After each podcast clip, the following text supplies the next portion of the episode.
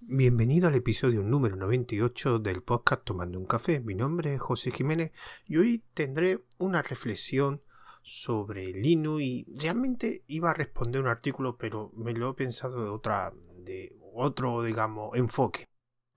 Bueno, eh, hace unos días leí o pusieron digamos en las redes sociales un, un artículo sobre sobre Linux y el artículo era básicamente, bueno, no voy a hacer, eh, digamos, publicidad sobre ese artículo porque mi motivo no era responder, que era la primera opción que tenía, responder a esta persona y por qué considero que lo que dice en el artículo como mínimo dice medias verdades, no, no muestra realmente todo lo que hay en Linux pero realmente mm, no creo ni que escuche este podcast y aunque lo escuchase no cambiaría su forma de pensar ni generarme debate.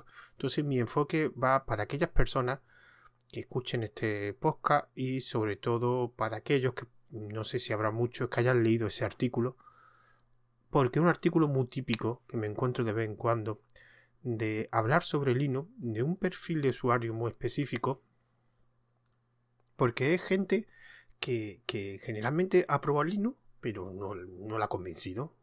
Entonces después hace un artículo que por qué no la ha convencido y etcétera.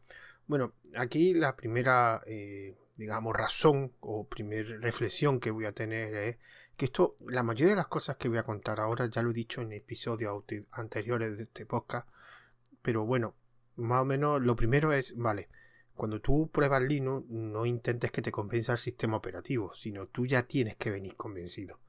Si tú, digamos, Linux no tienes que probarlo por obligación, ni tienes que utilizarlo por obligación, lo tienes que utilizar o lo quieres probar simplemente porque quieres cubrir una serie de requisitos que en ese momento otro sistema operativo no lo cumple o no lo cubren como a ti te gustaría. Entonces, pues digamos, prueba Linux para ver si este, este alternativa, este sistema operativo cumple o cubre los requisitos al nivel que tú quieres.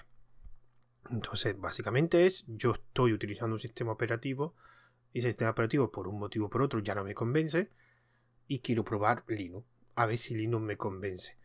Pero claro, eso ya implica que tú vayas a dar el paso porque lo que tenía antes no te gusta.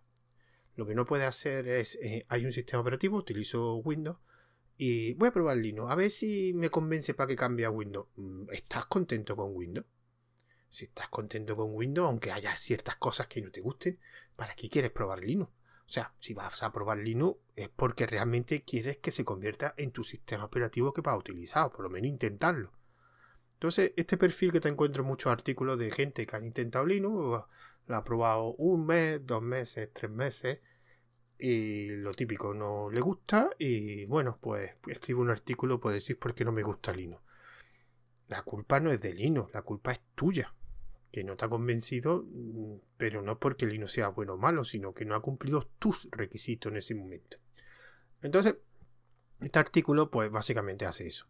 Empieza a comentar las cosas que por qué no le convence el Lino. De hecho, comenta que hace unos meses probó una, probó una distro de Linux, pero nada, que no fue lo suficiente. Bueno, pues ya está. No te ha convencido Linux. A mí no me convence ni MacOS ni me convence Windows. Pero bueno, el artículo digamos que tenía que, hacerlo de todas formas. Bueno, y aquí este tipo de artículos me hacen gracia porque ponen una cal y una de arena. Lo que pasa es que la de arena, digamos que es mucho más grande que, que la de cal. Entonces, digamos que pone una pequeña virtud de Linux, pero después pone 10.000 defectos. Cosa me parece absurdo.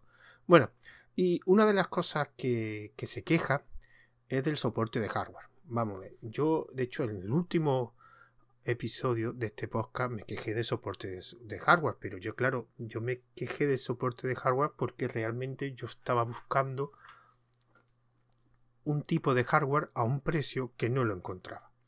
Entonces me tuve que comprar un hardware pensado para otro sistema operativo. De hecho, yo me compré el típico portátil, que ya lo dije en el último que ya lo dije en el último, que era un Huawei de 15, es un portátil pensado para Windows.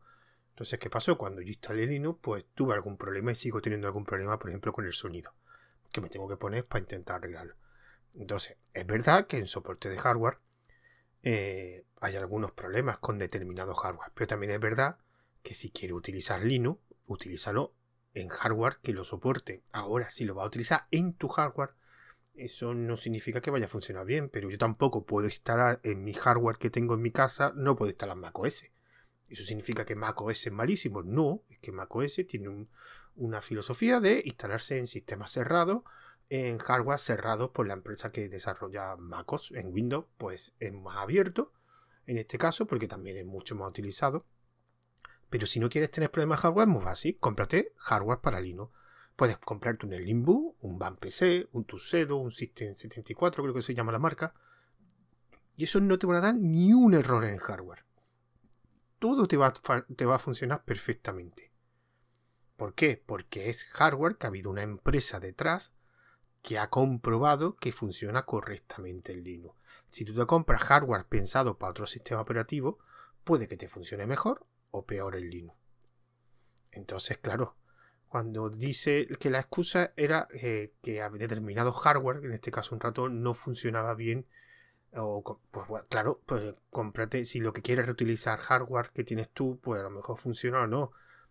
Mm, vale, es tu experiencia. Yo tengo un montón de hardware que me funciona perfectamente. De hecho, el soporte de hardware, ya lo digo, es ha evolucionado muchísimo. O sea, lo que funcionaba antes ahora en Linux era la bueno, hace 10 años funcionaba una, el 50% menos. O sea que ha avanzado mucho.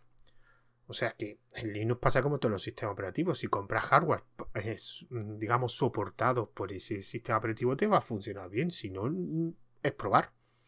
Es un motivo que le pasa a mucha gente que accede al mundo de Linux. Accede con un hardware pensado para otro sistema. Pues mira, te puede funcionar bien o te puede funcionar mal. Lo bueno es que aquí ese arreglo de ese hardware no va a depender de una empresa, sino tú mismo lo puedes arreglar. Si algo no me funciona en Mac OS o en Windows, no lo puedo arreglar yo. O la empresa que está detrás de ese hardware me le da soporte a Windows o a la versión de Windows MacOS, o me aguanto. O la empresa que eh, desarrolla MacOS, o sea Apple o Microsoft. Pero aquí en cambio está la tercera opción. Tú mismo puedes. Seguramente habrá comunidades donde habrán dado soporte y han dado soporte a dispositivos hardware que la empresa desarrolladora, o sea, la creadora de ese hardware, no da soporte para Linux. Ha habido gente, comunidad, que se ha creado sus propios drivers. Habrán hecho mejor o peor. El otro día, por ejemplo, puse en el canal de Telegram una herramienta que es OpenRacer, que es simplemente una herramienta para gestionar los dispositivos de Razer.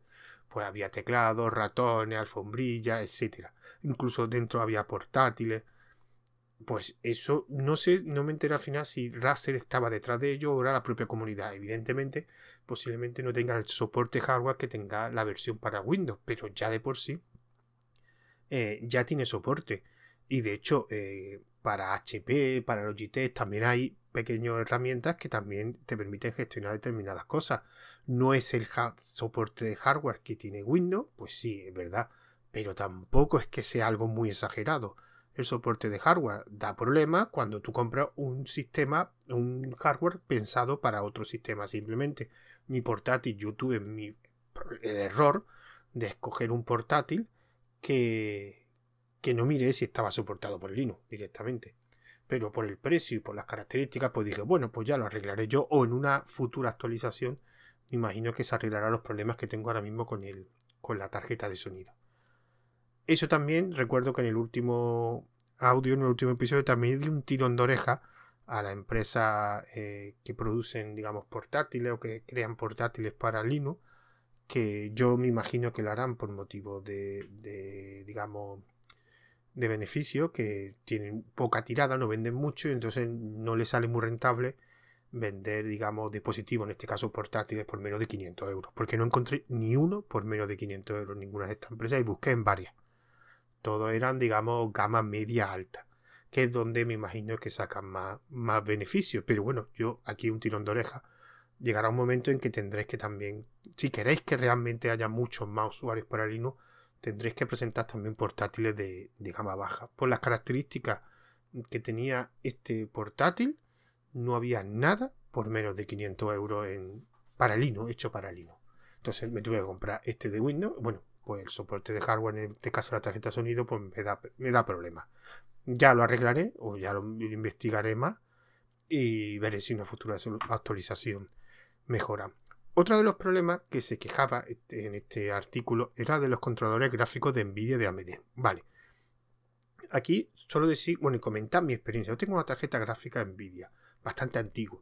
Tengo tres monitores. Yo, mi experiencia es que si instalas el driver propietario, en este caso de Nvidia, cero problema.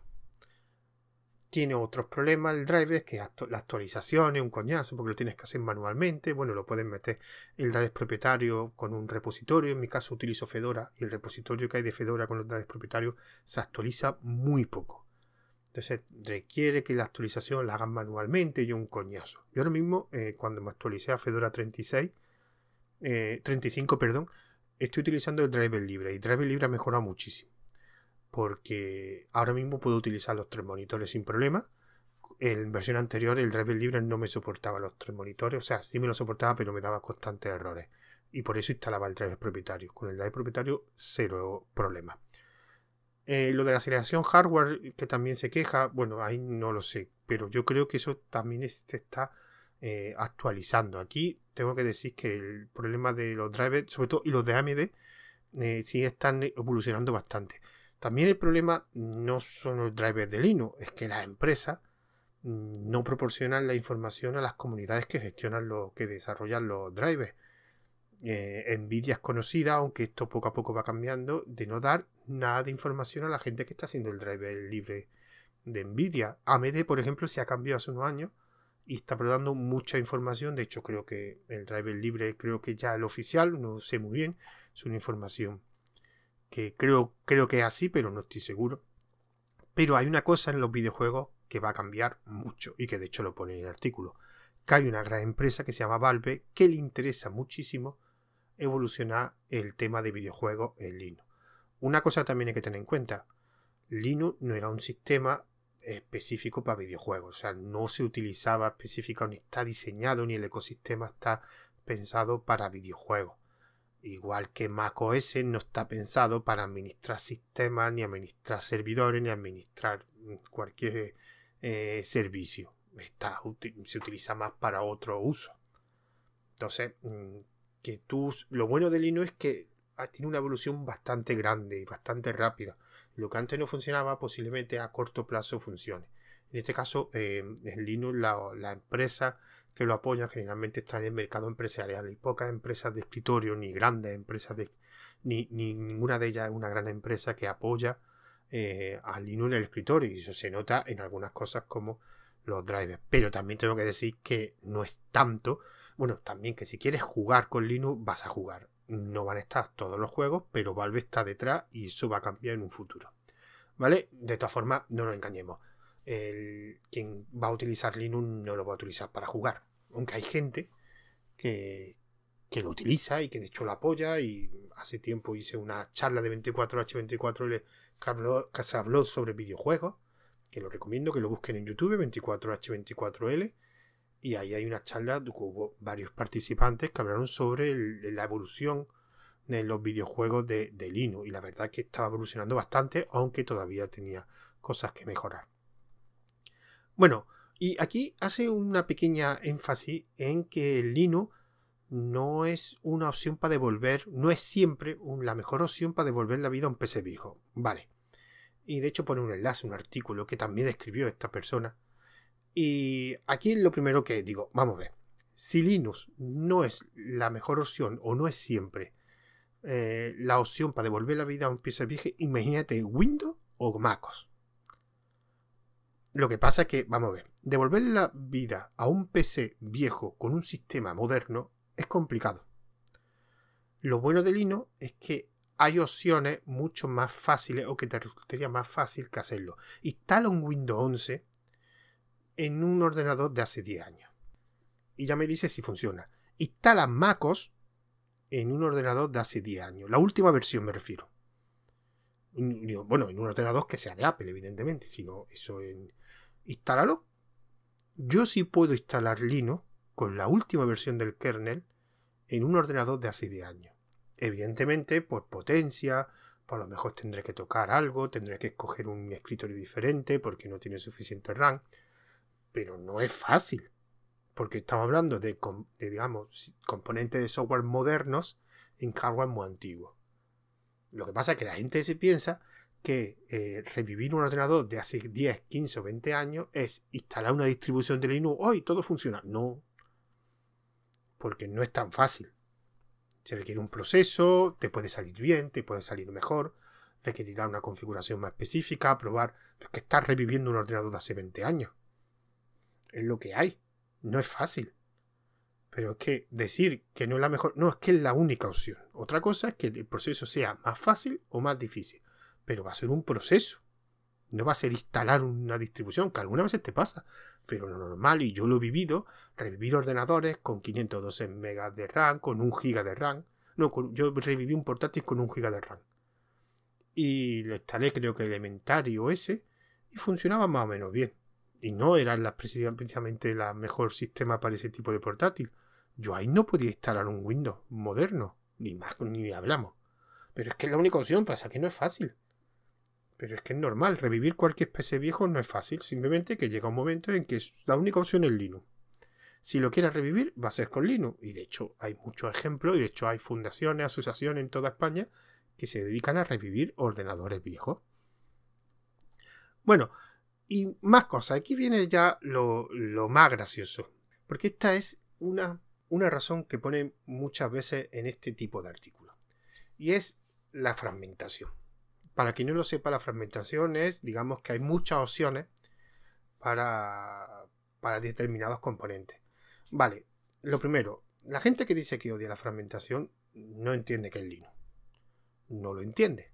No entiende que Linux es un sistema operativo donde el usuario decide cómo es su sistema de un sistema prefabricado por una empresa, tipo Apple o Microsoft, donde te dice, este es tu sistema. Podrás cambiar la experiencia, podrás instalarle programa, pero esto, esto, este componente, este componente, este componente, no lo puedes tocar. Esto es lo que yo te doy. En Linux hay sistemas prefabricados, o sea, las distribuciones de Linux, pero en todas ellas está el código fuente disponible. ¿Qué pasa? Que hay gente que a lo mejor ha cogido una determinada distribución y ha dicho, pues mira, este componente lo voy a cambiar con este, le voy a aplicar esta configuración y le voy a aplicar y le voy a instalar estos determinados programas. Entonces lo que hace es una versión de esa distribución. Entonces, muchos usuarios, incluso usuarios de Linux, se quejan de que hay mucha variedad. Pero es que la variedad es intrínseca en la filosofía de GNU Linux. Si algo no te gusta, cámbialo. Eso en Windows y Mac no puede hacer. También se quejan de que esta fragmentación divide los esfuerzos. Sí, también es verdad que también divide los esfuerzos. Pero aquí pongo el caso y el ejemplo que puse, de hecho, eh, de este artículo también se comentó en un grupo que, estoy. Y lo comentó siempre, lo digo, fragmentación existe en todo el mundo, en muchos ámbitos. Y voy a poner el ejemplo que siempre pongo. Cuando yo me voy a comprar un coche, generalmente tú no, tú no te vas al concesionario X y te compras un coche. No te va al concesionario X, te va al concesionario Y, te va al concesionario Z. De hecho, dentro de cada concesionario prueba varios modelos de la misma marca para ver cuál te gusta. Y de hecho, lo que yo he vivido y lo que he visto en otra gente es que el, periodo, el proceso de comprar un coche puede tardar una semana, dos semanas, tres, depende de lo que quiera probar. Eh, probar. Entonces, ¿qué pasa? Cuando yo vaya a comprarme un coche, digo, oye, perdona, me voy a quejar, es que hay muchas marcas y muchos modelos, ¿por qué no juntáis todo y creáis una marca? Va a ser la marca X, que va a tener el modelo A y el modelo B. Y se lo digo a Peugeot, se lo digo a Citroën, se lo digo a Renault, se lo digo a SEA, se lo digo a Mazda, se lo digo a Toyota, se lo digo a Volkswagen, se lo digo a Mercedes, se lo digo... ¿No hay fragmentación en el mundo del coche? Y yo no veo a la gente quejándose. Algunas veces hay gente que es de una marca, oye, pues a mí me gustan los Volkswagen, pues voy y me compro un Volkswagen. Pero es que dentro de Volkswagen voy a tener 20 modelos. Y hay otra gente que prefiere probar, oye, pues mira, voy a probar un Mercedes, voy a probar un Volkswagen, un SEA, un Renault. Pues no veo a gente quejarse. Y lo mismo, te voy, eh, te puedo hablar de marcas de leche, marcas de patatas fritas, marcas de galletas, marcas de refresco. Hay fragmentación. Hay variedad. Y la gente no veo que se queje de que haya variedad, pero en cambio en la distribución del lino hay mucha variedad. Y la ISO es malísimo. Entonces no se dividen los esfuerzos entre los productores de leche, entre eh, la fábrica de galletas, las marcas de coches. En eso no se dividen los esfuerzos. Entonces lo que no entiendo yo es por qué hay gente que se queja de esto, pero no se queja de que haya muchas marcas de leche, de coche o de patata. Es absurdo. La variedad tiene sus cosas buenas y sus cosas malas. Y en Linux la variedad es por filosofía.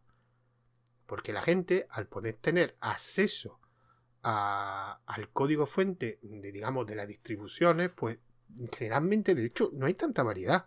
Tú realmente coges las distribuciones, digamos, como le llamo, yo digamos distribuciones productoras, que son distribuciones que, digamos, desarrollan o desarrolladoras, distribuciones que desarrollan sus propias herramientas, o que sea un instalador, o herramientas de configuración, incluso hay unas que desarrollan su propio escritorio, sus propias aplicaciones, pero muchas de ellas digamos, son configuraciones, son desarrolladoras configuradas. Yo lo llamo distribuciones configuradoras, que simplemente cogen esta distribución de base y la aplican a un escritorio o unas aplicaciones o un, digamos, una apariencia, etcétera. Pero básicamente sigue siendo la distribución padre de donde, la, donde ha sacado la distribución base que la aplica a una configuración específica. Y de eso hay muchísimas. Y la gran mayoría de fragmentación son distribuciones de ese tipo, pero es que es normal. O sea, si yo tengo la posibilidad de coger esta distribución que me gusta mucho, cambiarle este componente y esta configuración y esta aplicación y ponerla y empaquetarla, ¿por qué no lo voy a poder hacer? Aparte, otra cosa que se queja aquí también, de, aparte de la fragmentación, es que no tiene tiempo de probar tantas distribuciones. Vamos a ver, no es una obligación probar las distribuciones, simplemente coge una y aprende a utilizarla. Yo soy un ejemplo de persona que no prueba distribuciones. Yo llevo 25 años utilizando Fedora y utilizando KDE. Genome lo habré visto horas, o un día como mucho en todos estos 20 años. No he visto otro escritorio más, ni lo he utilizado. Hubo una época, que esto ya lo conté hace tiempo también en otro episodio, que tuve en un ordenador de sobremesa, como digamos secundario, tuve Debian. Pero en mis equipos principales siempre he tenido Fedora. Siempre. Yo lo único que he hecho ha sido mm, aprender a utilizar Fedora. Entonces, no requiere tiempo, o sea, requiere tiempo porque tienes que aprender un nuevo sistema. No tengo tiempo, es que no tienes tiempo. Hombre, si no tienes tiempo, ¿cómo vas a aprender un sistema? Pero ya sea solo eh, Windows y Mac. O sea, si yo ahora mismo me, me cambiara a Mac, pues tendría que tardar un, tendría un periodo de aprendizaje mínimo tendría un periodo de aprendizaje. Por lo mismo, tú si quieres puedes crearte tu sistema en Linux con tus componentes, con tus configuradores, o puedes utilizar una distribución genérica. Lo único que tienes que aprender a utilizarla. Evidentemente, lo que pasa es que la gente en Linux se piensa que es que hay muchas distros. No, hay mucha variedad de distros, pero no estás obligado a probarlas todas. Coge una. Lo que pasa es que si es verdad que a lo mejor, pues de primera, pregunta, y mucha gente te dice, prueba esta, prueba la otra, prueba la otra, porque hay tantas opciones y hay muchas opiniones. Pero bueno, son opiniones, al final coge una, pruébala bien, no un mes, ni dos, pruébala bien. ¿Que ves que no te gusta? Puedes coger otra, pero no estás obligado a cambiar, puedes seguir aprendiendo a utilizarla. Entonces, esto de que no tengo tiempo para probar, probar tienes que tener tiempo. Otra cosa, no es obligado a probar 20 distribuciones de Linux hasta que te quedes con una. Yo soy el ejemplo, probé Fedora en su momento, bueno, Reja en aquella época, que después cambió a Fedora, y no, no he salido. Algunas veces eh, Fedora funciona mejor, otras veces peor, pero bueno, al final me he quedado en Fedora porque, más o menos, si ponía una balanza los defectos con las virtudes, siempre ganaban las virtudes y con mucha diferencia. Entonces, no entiendo esa manía de, de probar, probar, probar. No, no tienes que probar, tienes que escoger y aprender. ¿Qué más? ¿Qué más? Bueno, aquí también pone algunas eh, cosas de, claro, de que si las nuevas generaciones no está, vamos a ver, con ecosistemas cerrados tipo Microsoft y Apple que no tienen que, vamos a ver, una cosa que tenés claro, todos tenemos nuestra zona de confort. Y nuestra zona de confort implica un sistema operativo y unas aplicaciones. Salir de la zona de confort le cuesta a todo el mundo un esfuerzo. Yo he dicho al principio que aprobar Linux no es una obligación, debe, venir ya como un poco obligado de casa. ¿Por qué? Porque tu sistema anterior, por diferentes motivos, no te convence. Y lo mismo con las aplicaciones. O sea, esto es un caso eh, que pongo yo siempre de ejemplo, es lo mismo. Es cuando se hacen las migraciones de, Microsoft eh, Office a LibreOffice. Que después muchas veces dan problemas LibreOffice. Vamos a ver. Si tú vas a aprender LibreOffice, o tú vas a una migración, lo tienes que hacer completa y tienes que hacer las cosas como se hace en el LibreOffice. Puede haber un periodo de adaptación, pero tú lo que no puedes utilizar LibreOffice como si estuviera utilizando Microsoft Office. No, pues tendrás que cambiar de formato, tendrás que cambiar las macros, tendrás que cambiar todo porque lo tendrás que utilizar a la forma de LibreOffice. Si tú sigues utilizando LibreOffice como si estuviera utilizando Microsoft, te va a dar un palo grande. Porque para eso utiliza el original. No utilice un programa que no está diseñado para eso. Pues esto es lo mismo. Si tú te vas a migrar a Linux, tienes que migrar todo. Desde la forma de que se usa el sistema. Incluido las aplicaciones. Hay algunas aplicaciones que sí están en Linux, pero hay otras que no. O sea, yo hay una cosa que siempre, nunca, nunca aconsejo. No migren las aplicaciones. Que es verdad que hay aplicaciones de Windows que con Windows y todo eso puede funcionar. No. Si vas a migrar, va a migrar con todas las consecuencias. Si no, no migre. Yo, por ejemplo, eh, he tenido alguna charla con Carlos de Castillo, Carlos Castillo, perdón. De hecho, en algún, de hecho aquí creo que, que tomando un café y también en el podcast de de Papel hablé con él. Y es una persona que es, como él dice, un usuario profesional de MacOS fotógrafo y lleva muchísimos años con MacOS. Y él se queja mucho del sistema, pero él dice lo de siempre. Si yo tuviera Photoshop en Linux y me funcionara bien, yo me hubiera cambiado hace tiempo en Linux. Lo que pasa es que él eh, trabaja mucho con el ecosistema de Adobe y el ecosistema de Adobe no funciona bien en Linux. No, no hay aplicaciones para Linux y aunque tire de Winner, pues hay determinadas herramientas que no funcionan bien. Entonces por eso no se migra. De hecho, él tiene, tiene en algún equipo, en alguna partición Linux instalado, pero él para trabajar necesita estabilidad y necesita que sus aplicaciones, las que él conoce, funcionen bien.